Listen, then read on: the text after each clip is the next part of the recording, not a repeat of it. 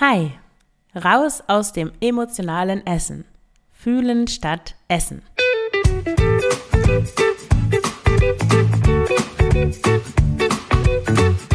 Schlanke Gedanken, endlich frei von Heißhunger, Essdrang und Fressattacken.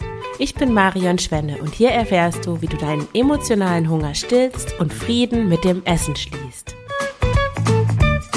Hallo und herzlich willkommen zu dieser neuen Folge des Schlanke Gedanken Podcasts. Heute geht es um das Thema emotionales Essen. Ich möchte dir drei schnelle Tipps mitgeben, wie du emotionales Essen auflösen kannst.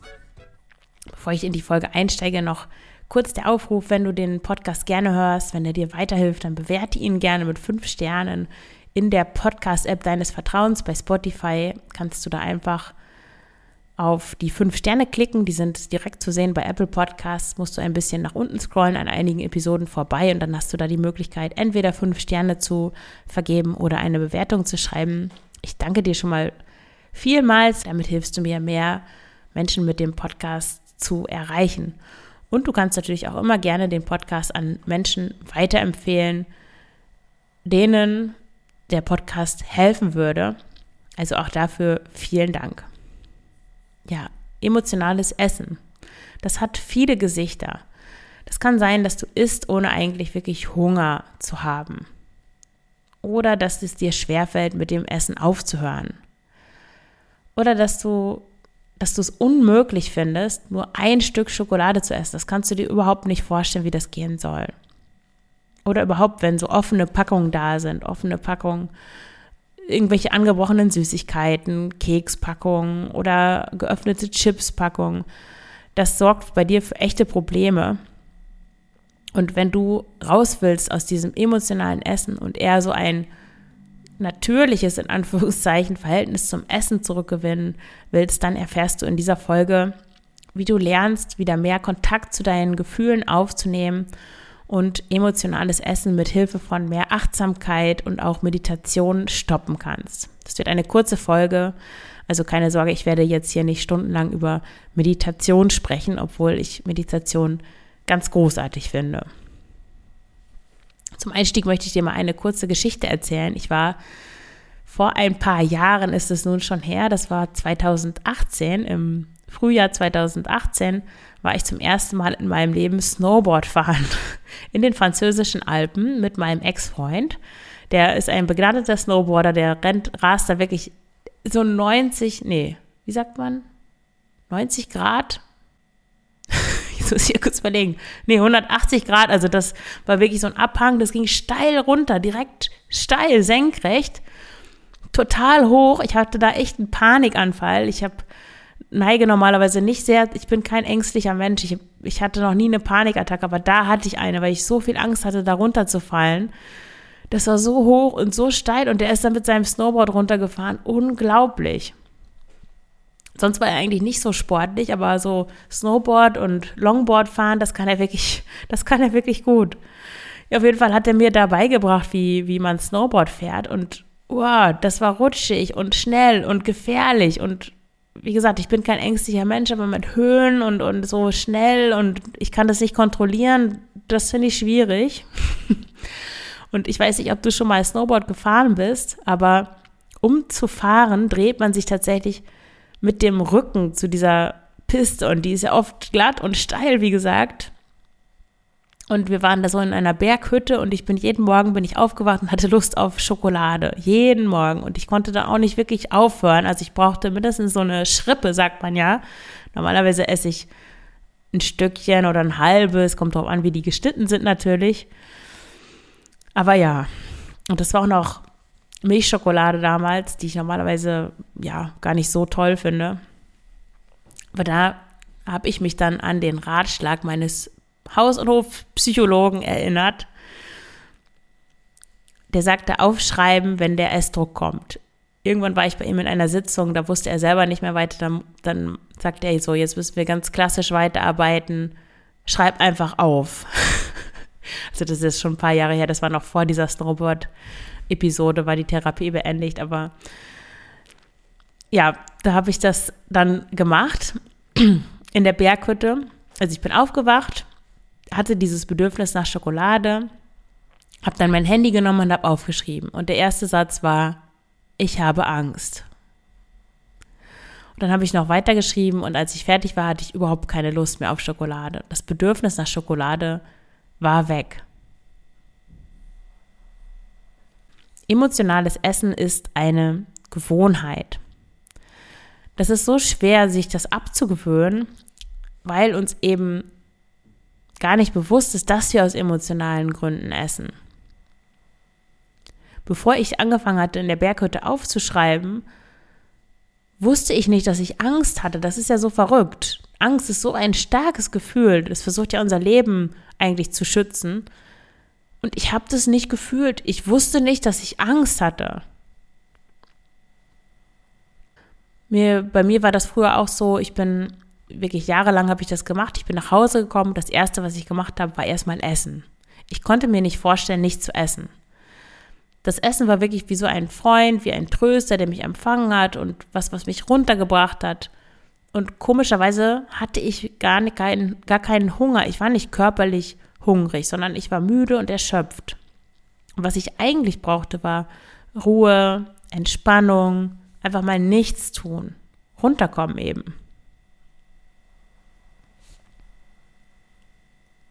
Und das Fatale an emotionalem Essen ist nicht nur, dass das Essverhalten immer kontrollierter und zwanghafter wird, weil du willst ja nicht zunehmen, du willst ja vermeiden, dass du an Gewicht zunimmst. Und wenn aber dein emotionaler Hunger groß ist, dann willst du ihn ja, ja, und du neigst zu emotionalem Essen, dann stillst du deinen emotionalen Hunger mit physischer Nahrung. Und das geht natürlich nicht lange gut, ohne dass du an Gewicht zunimmst weil dein emotionaler Hunger ist größer als dein körperlicher Hunger, aber du kennst den Unterschied vielleicht nicht oder du kannst es nicht gut unterscheiden. Und hinzu kommt auch, dass du deine Emotionen nicht mehr so gut spürst.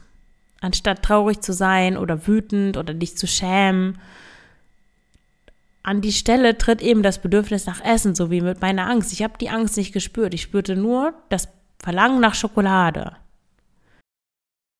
Und dieses Verlangen nach Essen, dieses, dieses, ja, dieser Essdrang, der nimmt so das ganze Denken und Wollen ein, dass es neb, daneben nichts anderes mehr gibt. Das wird ja so groß und so stark.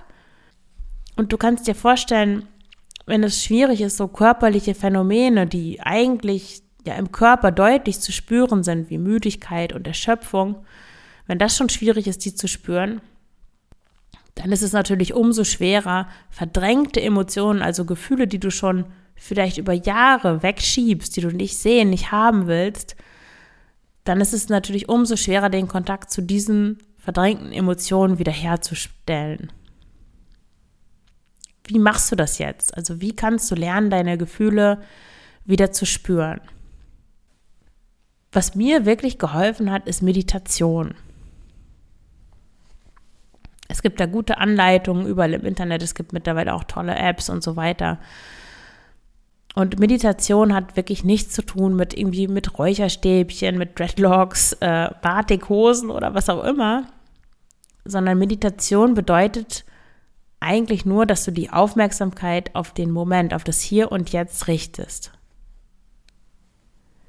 Dass du die Gedanken und Gefühle, die du hast, die entstehen und wieder vergehen, dass du die dass du dir einen Raum gibst, dass du die sein lässt und ziehen lässt. Dass du die aber auch nicht, ja, du schiebst sie nicht weg, du, du gibst ihnen Raum, du lässt sie einfach sein, du lässt sie kommen und gehen. Und ja, für Meditation musst du nicht auf einem Meditationskissen sitzen und Räucherstäbchen anzünden und irgendwelche Klangschalen erklingen lassen, sondern jede Tätigkeit, alles, was du machst, kann Meditation sein. Fahrradfahren, Zähne putzen, das Baby wickeln, mit, deiner, mit deinen Kindern spielen, egal. Den Abwasch machen. Natürlich ist es aber am besten, gerade wenn du noch nicht geübt bist, wenn du das vielleicht noch nie ausprobiert hast oder nur mal kurz, ist es schon am besten, wenn du in Kontakt mit deinen Gefühlen kommen willst, dass du wirklich dich hinsetzt, dir kurz Zeit nimmst, kurz sage ich, damit die Schwelle, die Hürde nicht so hoch ist und dich, ja, dich hinzusetzen, die Augen zu schließen und wirklich versuchen, Kontakt mit deinen Gefühlen aufzunehmen. Und dabei konzentrierst du dich auf deinen Atem und richtest deine Aufmerksamkeit auf deinen Körper. Versuche wirklich deinen Körper zu spüren. Und du wirst dann auch merken, dass deine Gedanken abschweifen, das ist ganz normal, aber wenn du das bemerkst, dann lenke sie sanft zurück auf den Rhythmus deines Atems und auf deinen Körper. Wenn du verdrängte Gefühle hast, und das haben, glaube ich, die meisten von uns, dann sind die im Körper lokalisiert. Gefühle insgesamt sind ja im Körper. Bei mir ist das oft im Hals. Ich habe dann wirklich so ein Gefühl, dass sich mein Hals zuschnürt und ich da so einen Kloß habe. Das können aber auch andere Körperteile sein. Meistens ist das so im oberen Teil des Körpers, im Bauch, in den Schultern oder auch im Kopf, wo du so Verspannungen oder Verkrampfungen spürst. Wenn du sowas merkst, dann atme in diese Stelle oder in die Stellen hinein und erforsche, was da ist. Und wenn du merkst, es wird schmerzhaft, da tut irgendwas weh, du willst es nicht haben, du willst es wegdrücken, dann atme und lass es zu. Und das kann sein, dass du davon Gefühlen überwältigt wirst, von denen du erstmal gar nicht weißt, was das für Gefühle sind, woher die jetzt kommen. Es ist alles so ein bisschen unklar. Aber je öfter du das machst, je mehr du übst, desto mehr lässt die Wucht der Emotionen nach. Die wird schwächer, weil du dann ja nicht mehr so viel verdrängst und dann wird es alles lockerer und du hast viel besseren, bekommst viel besseren Zugang zu deiner Innenwelt. Ich habe ein halbes Jahr lang täglich meditiert. Ich habe angefangen mit, ich glaube, zwei Minuten oder noch weniger. Ich glaube, eine Minute oder zwei. Dann fünf und dann zehn und dann 15. Wirklich nach einem Monat habe ich, glaube ich, auf fünf erhöht, dann noch zwei Monaten auf zehn. Ich habe das ganz langsam gemacht. Und ich weiß noch, dass ich da auch wirklich so Gefühlsausbrüche hatte. Ich saß da in dem Zimmer, damals habe ich noch mit meinem, mit besagtem Sober Ex-Freund in einem Zimmer gewohnt, im Haus meiner Ex-Schwiegermutter. Und ich saß da auf meiner Yogamatte in der Mitte des Zimmers und habe geatmet und habe dann wirklich, wurde wirklich geschüttelt von Gefühlen. Und ich habe dann genau das gemacht, was ich dir gerade erzählt habe. Ich habe die Gefühle da sein lassen, ich habe denen Raum gegeben und, hab, und dann klangen sie auch wieder ab. Und da habe ich immer, jedes Mal, wenn das passiert ist, habe ich bestimmte Dinge über mich verstanden.